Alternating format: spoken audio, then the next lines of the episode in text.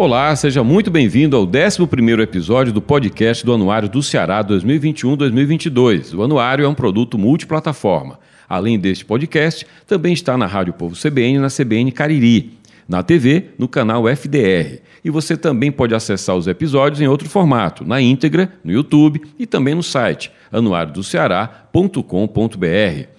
A edição impressa do Anuário, na versão 2021-2022, tem 13 capítulos e 680 páginas.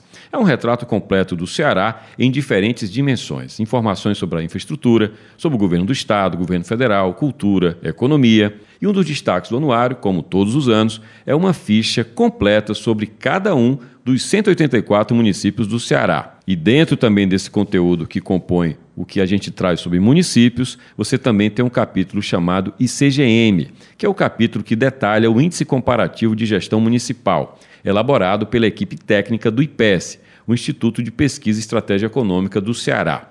O ICGM considera planejamento, recursos financeiros, serviços e transparência. Dentro dessas dimensões, ele analisa 14 indicadores que apontam quem são os municípios mais bem geridos.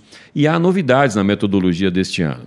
Uma delas, e a principal, é a análise dos municípios por grupo populacional. Nessa edição, Aquiraz conquistou o primeiro lugar no grupo de municípios com população acima de 50 mil habitantes e abaixo de 100 mil. E hoje, aqui no podcast do Anuário, eu converso com o prefeito de Aquiraz, Bruno Gonçalves. A gente conversa com ele sobre esse desempenho de Aquiraz no ICGM. Seja bem-vindo, prefeito. Eu que agradeço, Jocélio, por estar participando do programa Anuário do Ceará e poder representar quase 90 mil aquiraizenses recebendo esse prêmio né, da melhor, gest... melhor, melhor índice, né?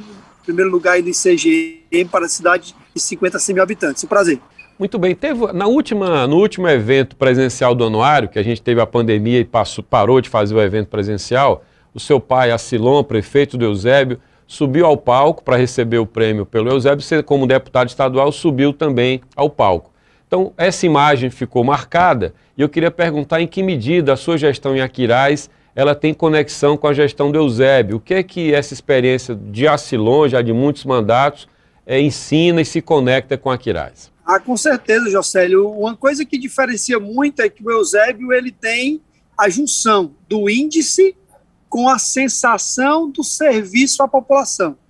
Aqui no Aquiraz, a gente vive de números, a gente vive de é, equipamentos construídos, mas a gente não consegue levar esse serviço à sociedade. A população ela não tem a sensação é, de bem-estar e a sensação de que esses índices chegam até ela, né?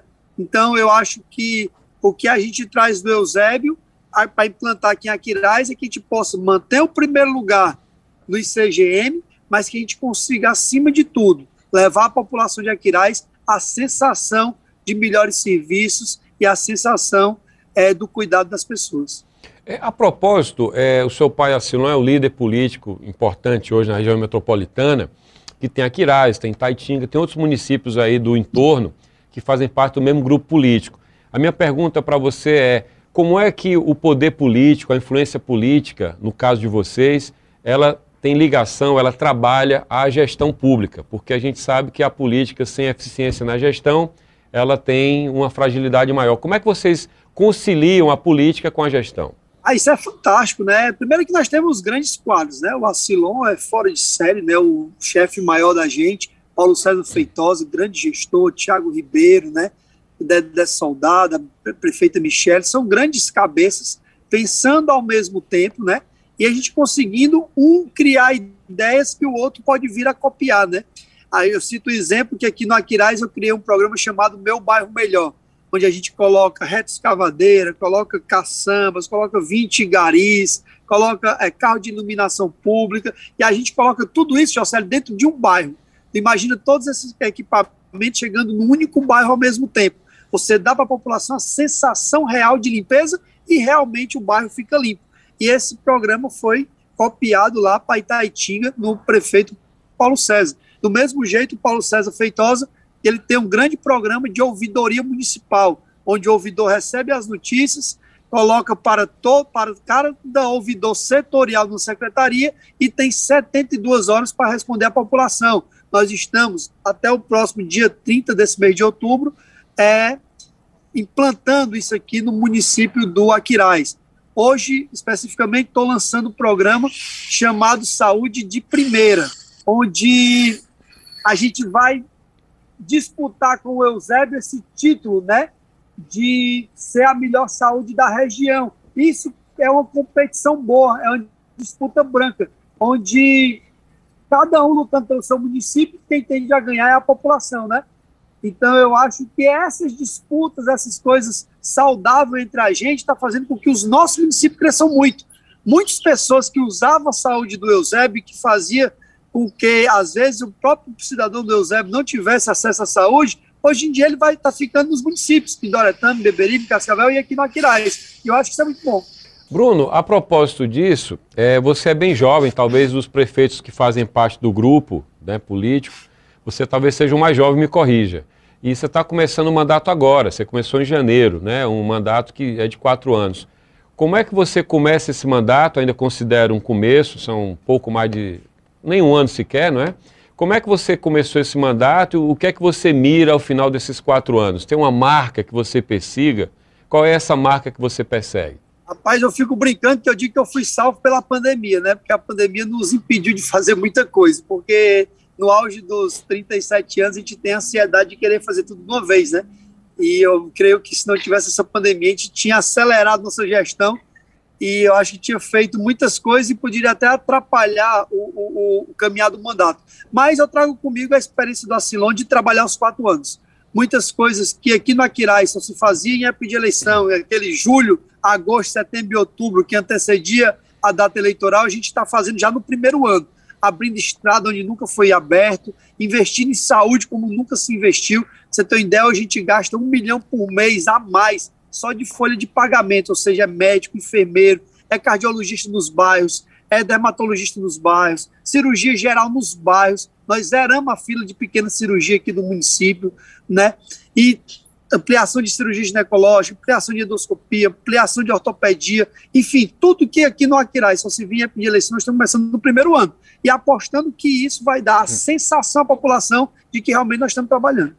É, Bruno, você é médico, né? Você falou muito agora na, na atenção com relação à saúde, é, não só básica, mas também você falou de serviços né, é, secundários, terciários. A minha pergunta é com relação a o dilema, não sei se a palavra é dilema, mas a cobrança até da população por obras, as pessoas querem ver obra. Numa cidade grande como Fortaleza, elas gostam de ver viaduto, avenida, etc. Quando nem sempre a solução para uma cidade, ou melhor, é a obra. Muitas vezes é o serviço. Como é que você lida com a pressão de parte do eleitorado, da população, por obras físicas, com a intenção ou com a ideia de prestar serviço? Nisso nós estamos bem tranquilos, Jocely. Aqui nós estamos bem organizados financeiramente. Esses nove meses deu para equilibrar bem o caixa da prefeitura. Nós temos algumas obras marcantes aqui no Aquiraz. Primeiro é o Porto das Dunas, onde nós temos aí o apoio do deputado federal Júnior Mano, que está colocando 20 milhões de reais para a gente iniciar a pavimentação e a drenagem do Porto das Dunas, olhando para o Beach Park ali do lado esquerdo do Aquaville até o Beach Park, nós iremos começar a pavimentação, se Deus quiser, no máximo no primeiro trimestre do ano que vem. É, tem a estrada aqui também que vai do Eusébio até o, até o Camará, né? aquela estrada do Forró do Sítio. Ali também é uma obra que gastaram 5 milhões e 600, aditivaram, não terminaram, e pelo contrário, hoje está é pior. E aí também eu tenho um compromisso com aquela região de fazer. E fora aí, Jocélio, eu estou agindo de duas maneiras primeiro, pavimentando dentro dos bairros que sempre foram abandonados, Baixa Grande, Berra Bode, Malvina, aqueles bairros que nunca tiveram acesso a nada, eu estou pavimentando dentro do bairro e também fazendo a requalificação turística, onde nós estamos fazendo estacionamento no Batoque, nós é, é, é, iremos fazer um complexo de lazer no Barro Preto e fazer o acesso à praia ali do Barro Preto, nós vamos fazer muita coisa no Iguape, fazer drenagem das ruas, vamos fazer a praça mais bonita do Aquiraz, será a praça do Iguape, vamos fazer o um intertravado no acesso às barracas, fazer um mirante, na prainha, nós iremos fazer uma área acessível em parceria com o governo do estado, igual aquela que tem na beira-mar, e iremos construir um corredor turístico como é Jericoacoara e Canoa Quebrada, que é a Vila Prainha. A Vila Prainha deve iniciar as obras agora em dezembro desse ano, para que a gente possa, no final do ano que vem, poder entregar um novo destino turístico para a população do estado do Ceará. Então, é trabalhando o turismo para aumentar a receita, trabalhando obras estruturantes que liguem um distrito que marquem uma gestão.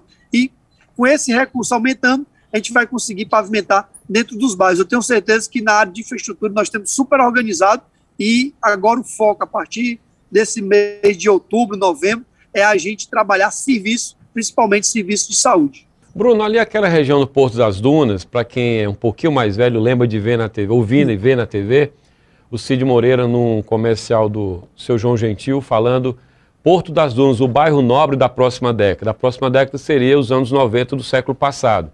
Até hoje, claro, a área foi muito mais adensada, tem um beach park como âncora, mas não é, por assim dizer, um bairro. Tem muita gente que vai ali como veraneio. E é uma área muito importante, muito visível de Aquiraz.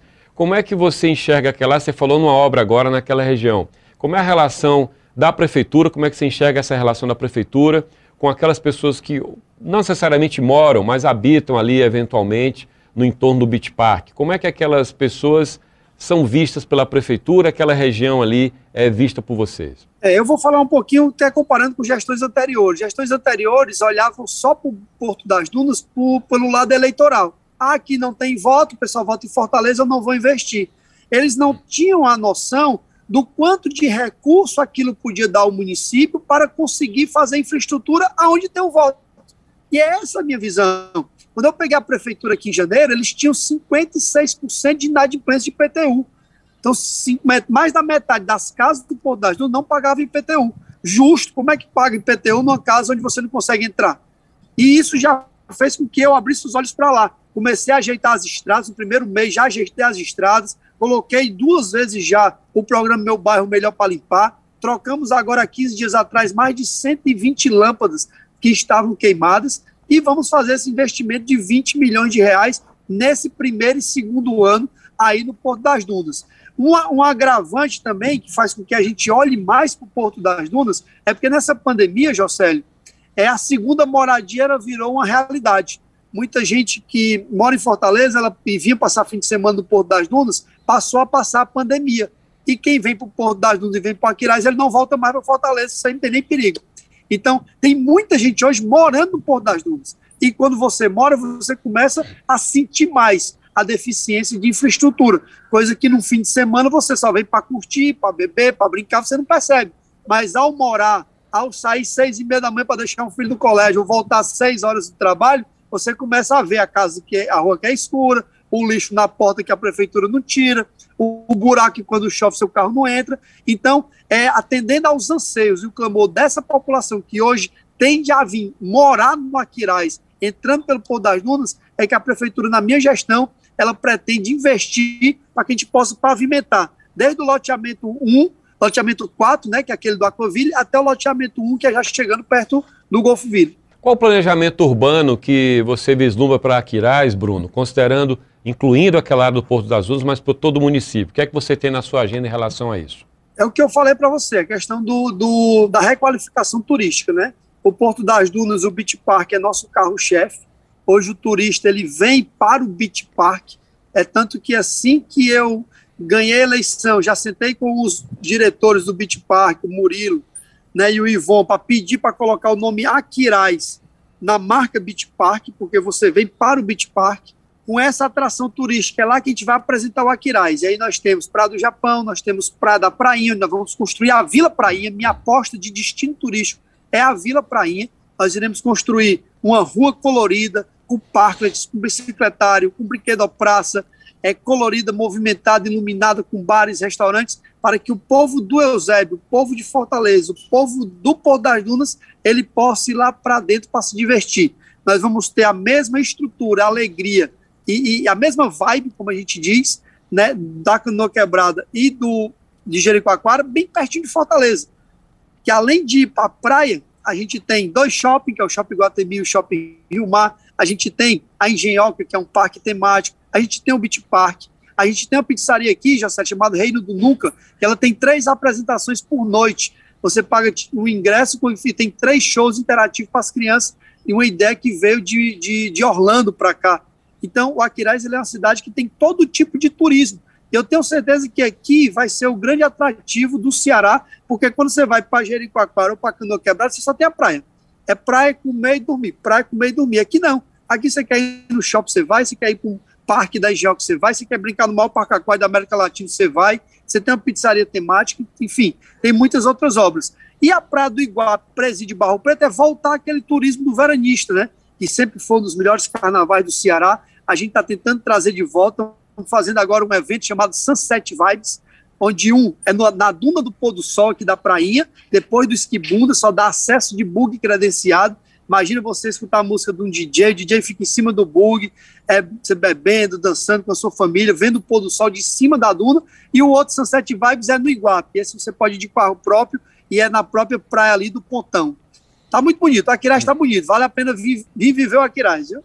Muito bem. Prefeito, o senhor teve uma dificuldade grande esse ano já com a sua Câmara Municipal, porque eu lembro que o senhor fez um anúncio de uma ajuda para a população, a população mais sofrida por conta da pandemia. E, ao mesmo tempo, a Câmara aprovou que essa ajuda seria maior.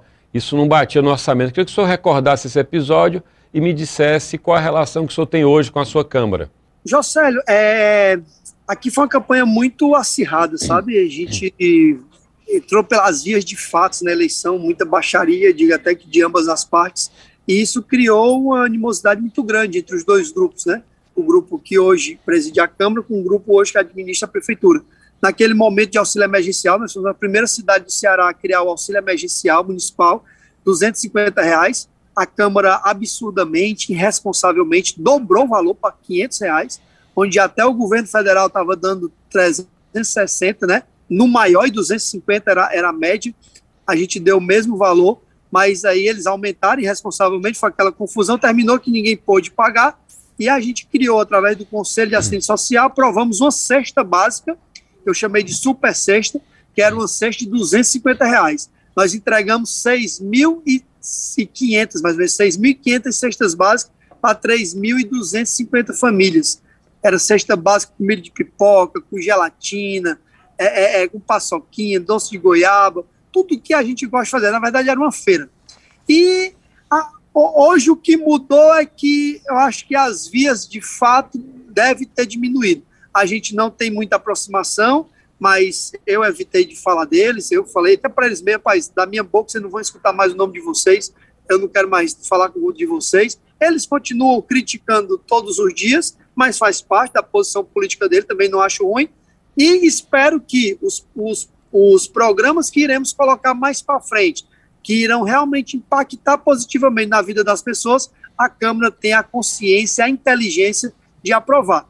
Eu acho que hoje a gente tem uma relação que eu digo a você que a gente começa a diminuir o ódio entre os grupos e pode começar a pensar numa relação mais republicana no futuro. Muito bem. Sobre o CGM, né, como eu falei na abertura, ele considera o índice comparativo de gestão municipal, ele considera transparência, planejamento, a outra dimensão lá que eu falei é também recurso financeiro e serviço. Tem uma cesta de, de áreas e vários indicadores. Esse CGM se refere a 2019, o senhor não tinha assumido ainda. Queria que o senhor me dissesse como é que o senhor, diante do resultado do ICGM, pretende se planejar para persegui-lo no próximo ano e na sua gestão como um todo. É, nós temos reuniões de secretariado, quase, acho que de, é de mais ou menos entre de três em três meses, né? e fazemos uma gestão muito programada, lançando programas. Hoje nós temos programas Estradas do Aquiraz, que ajeita as estradas dos sinais. Nós temos o programa Meu Bairro Melhor, que é o programa de limpeza. Nós temos é, o programa, agora estamos lançando Saúde de Primeira, que é um programa que vai gerir a saúde do município do Aquiraz. Tem um programa cardiologista nos bairros, cirurgia nos bairros. E esse planejamento é que está fazendo toda a diferença. Já conversamos com a controladoria para a gente melhorar a questão da transparência, né? E com esse planejamento, essa transparência, os serviços que nós estamos ofertando à população, a gente pretende manter o índice no primeiro lugar do CGM. Agora que eu te falei, não, eu não quero sair daqui do mesmo jeito do prefeito anterior, onde deixa o índice, mas não deixa a sensação e perde a eleição com 60%, 70% de reprovação. Porque o índice de rejeição, a gente colhe ele antes da eleição. Porque na eleição esse índice ele é desvirtuado por outros motivos. Mas antes da eleição, em julho de 2020, o ex-prefeito tinha em torno de 70% de rejeição. E eu acho que significa isso. Deixa os índices, mas maqueia a cidade e a população realmente não, não sente. Vou lhe dar um exemplo. Eu comecei a dizer que eu iria descentralizar a saúde. O que é que ele fez? Vou construir UPAs em todos os cantos. Aí fez uma licitação de uma UPA, onde não fez a parte elétrica nem hidráulica da UPA. Hoje nós temos a UPA da Tapera, que parou a obra aqui, porque terminou a parte arquitetônica e precisa da parte elétrica e hidráulica que não tem licitado. Por quê? Porque tentaram maquiar uma situação que ela não conseguiu se concretizar. Entendeu? Então, é essas coisas que o Aquiraz faz com que não reeleja prefeitos. Eles não pensam no futuro, eles pensam muito imediatista. A eleição de dois anos, assalta tudo, acabou a eleição, tranca o cofre. Começou a eleição de novo, vamos fazer alguma coisa. E a gente está fazendo diferente. Estou rasgando tudo que tiver de fazer, não fazer 2021, 2022, que eu quero ver, mostrar para a população de Aquiraz que ela pode ter orgulho de morar em Aquiraz. Bruno, como é que você ouve a população no Aquiraz? A Câmara tem esse papel, as lideranças também, mas considerando essa tensão que você tem com a Câmara, como é que você dialoga com a cidade? Como é que você ouve, sente o que está acontecendo na cidade? Aí é show de bola. só diz que eu sou igual o mestre dos magos, quando menos espero eu apareço em algum canto. Mas a gente tem conversado com todo mundo, com, dialogando com a população. Costumo andar muito na cidade, né, nos bairros, visitando todos os equipamentos a partir de segunda-feira, irei começar a visita das 52 escolas, vou visitar de uma por uma, já entro resolvendo os problemas, colocando cheques, fazendo detetização aonde precisa, né, ajeitando a questão da, da, da aula virtual, né, do, do, do ensino híbrido. Então, eu acho que a população está melhor do que nunca. Muita gente, o que diz é que deu orgulho de ter votado na gente, cada dia se, se admira mais do que a gente está fazendo. Que, o que eu mais escuto, nunca ninguém fez o que você está fazendo. Nunca ninguém fez isso, nunca ninguém fez aquilo. Eu fico imaginando o que é que se fazia. Eu acho que nada, acho que só se fazia mesmo era pensar na época da eleição. Isso aí está tá fora de sério, acho que hoje está melhor do que nunca. Bruno, segurança é uma pauta nacional e a cobrança, claro, é maior sobre o Estado, porque a, a segurança é uma demanda do governo do Estado, dos governos estaduais. Mas as prefeituras têm se mobilizado, porque o clamor chega primeiro ao prefeito, chega primeiro à prefeitura tanto que muitos municípios chamam sua guarda municipal de polícia municipal, por exemplo. Como é que o assunto segurança entra na agenda da Prefeitura de Aquiraz? É, aqui no, no município do Aquiraz a gente tem um grande problema na questão da região do Camará, né? Que é aquela história do pedágio, né? Tivemos ano passado a morte daquele grande comerciante aqui da, da, do Camará, né? Que era o Jurandir. E isso é muito complicado. Nós estamos investindo pesado aqui em segurança. Tenho um compromisso de fazer compromisso de fazer um concurso para a guarda municipal, onde a gente possa contratar mais 50 guardas municipais. Para você ter uma ideia, José, nós temos 27 guardas municipais com a área de 470 quilômetros quadrados.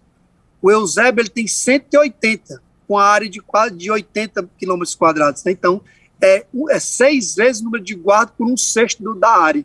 Então, não tem como fazer segurança pública aqui. Nós precisamos aumentar os guardas, já estamos preparando para tentar soltar o edital esse ano. Estamos investindo também para esse ano a licitação, que eu devo começar a operar ano que vem. A questão do vídeo monitoramento, certo? Nós vamos criar 34 câmeras, serão é, um vídeo monitoramento municipal que será integrado com o espia. Isso aí é uma, uma, uma novidade da minha proposta de campanha que eu vou implantar no começo do ano que vem. Estou alugando um prédio, já aluguei o prédio, estou colocando os ar-condicionados e a internet para ser uma companhia da Polícia Militar. Nós vamos trazer uma companhia, instalar dentro aqui da Chácara da Praia, que é um bairro aqui também muito perigoso, onde as trocas de polícia da região que atende Eusébio, Itaitim, do Horizonte, Cascavel, Pidoretama, vai ser feita aqui no Aquiraz. Isso aí, apesar da polícia não estar tá trabalhando aqui, mas fica aquele vai e vem de de viatura, que é muito importante também, certo? Então, e uma coisa, a questão do campo, voltando para o Camará, que é o que mais tem me incomodado, incomodado a população, e eu tenho até gostado de ter saído nas mídias, né? Saiu na TV Cidade, saiu também na Verdes Mares. O pessoal diz, ah, mas está prejudicando a gestão. Tá não, acho que o pessoal vai agradecer lá na frente. Eu acho que quando bota no Jornal Povo, quando bota na TV Cidade, TV Verdes Mares, o governo do estado toma ciência, a polícia militar está socada aqui dentro. Você passa ali no Camaré, polícia para todos os cantos e eu tenho certeza que a Polícia Civil está agindo caladinho e no momento certo ela vai tirar essa atuação da criminalidade do Camará desse ato cruel que eu acho que é essa cobrança do pedágio.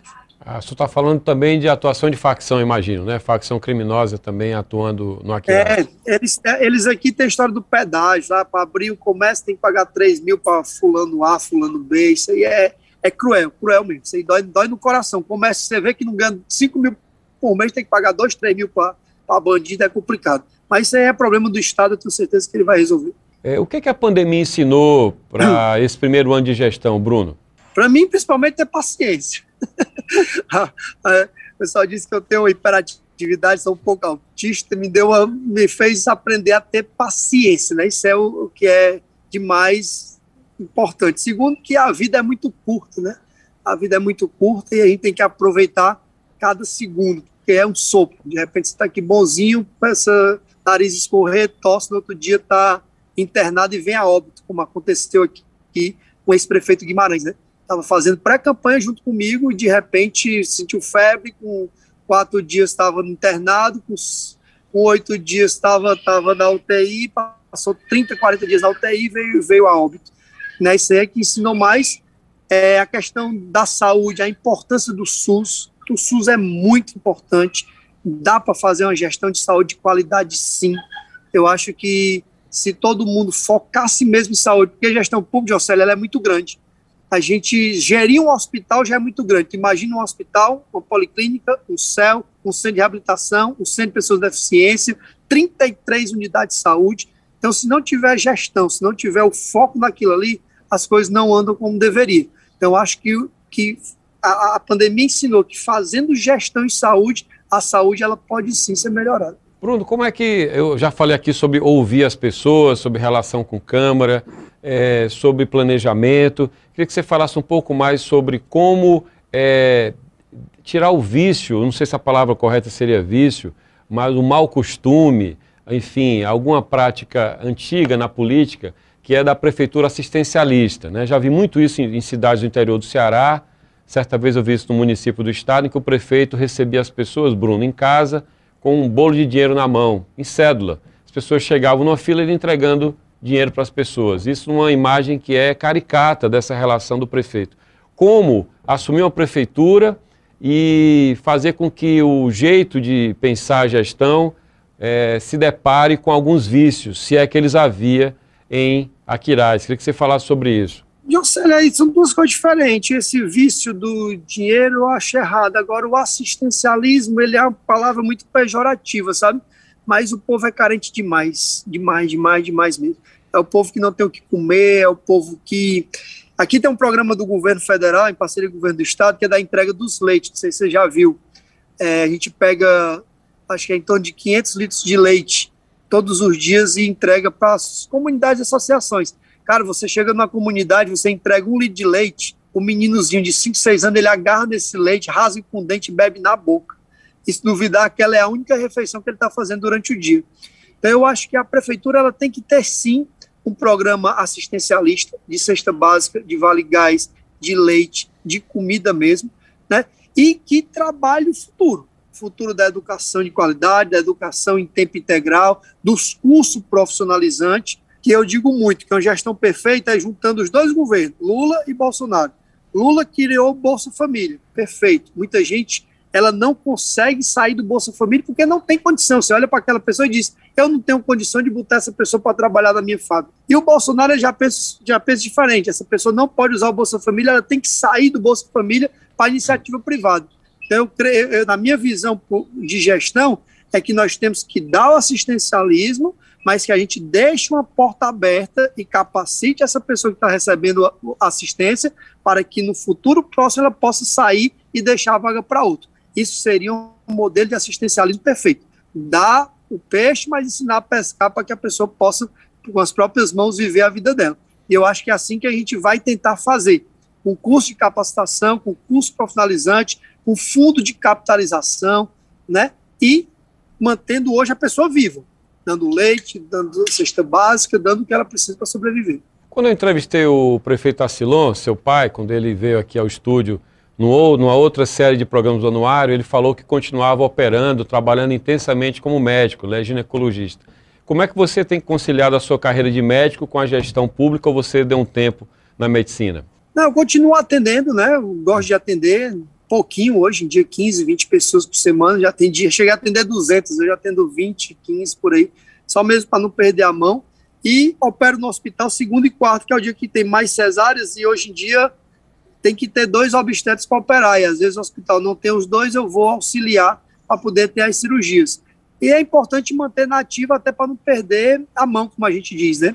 A política pode passar a qualquer momento e a nossa profissão é que fica e é através delas que a gente vai sustentar a nossa família e pagar as contas, né? Então, eu continuo atendendo ainda e continuo operando. Muito bem, Bruno Gonçalves, prefeito do Aquiraz, muito obrigado pela sua entrevista, desejo boa gestão para o senhor e, portanto, parabéns pelo ICGM de Aquiraz. Beleza, Célio, a gente que agradece, passa aqui, transmite o meu carinho, meus agradecimentos em nome de 90 mil aquiraizenses. Espero você aqui fazer uma visita qualquer dia na prefeitura, só marcar o horário para a gente conversar, tá certo? Mas parabéns aí pelo Anuário do Ceará. Grande abraço. Muito obrigado.